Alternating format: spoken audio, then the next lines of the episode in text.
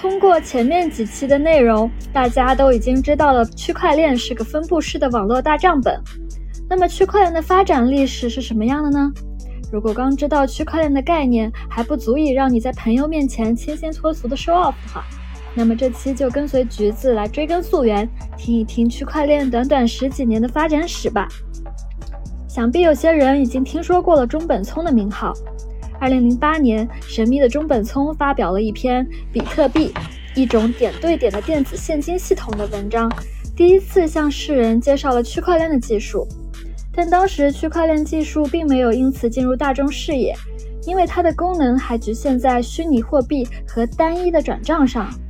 在当时，很多人觉得比特币就是一文不值的，这就不得不提到比特币历史上一个著名的披萨事件。二零一零年，有一位程序员发帖说，想用一万枚比特币作为报酬，请人帮他买块披萨。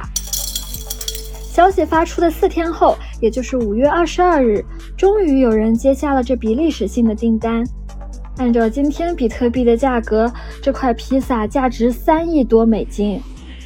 为了纪念比特币第一次被赋予价格，被当作金钱在现实生活中消费。五月二十二日成为了一年一度的披萨节。比特币逐渐成熟之后，密码学和分布式网络的概念开始被人们接受，区块链也逐渐进入了智能合约时代。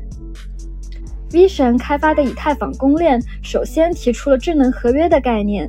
它引导人人都可以编写智能合约程序，并将其部署在区块链上，这大大丰富了区块链的应用场景。从此，区块链不再只意味着转账账本和数字货币，而是一个分布式的应用平台。二零一六年，中国人民银行在北京召开了数字货币研讨会，旨在重点部署数字货币和区块链技术研究。随着区块链被广泛了解并使用，社会上涌现了越来越多的业务需求。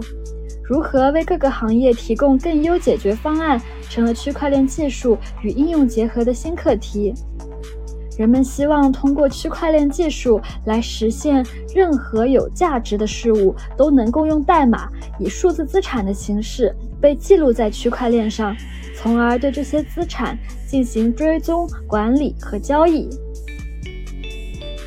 今天的分享就到这儿了。想知道趣链科技是如何用区块链技术为各个行业提供解决方案的吗？公众号搜索“趣链科技”来了解一下吧。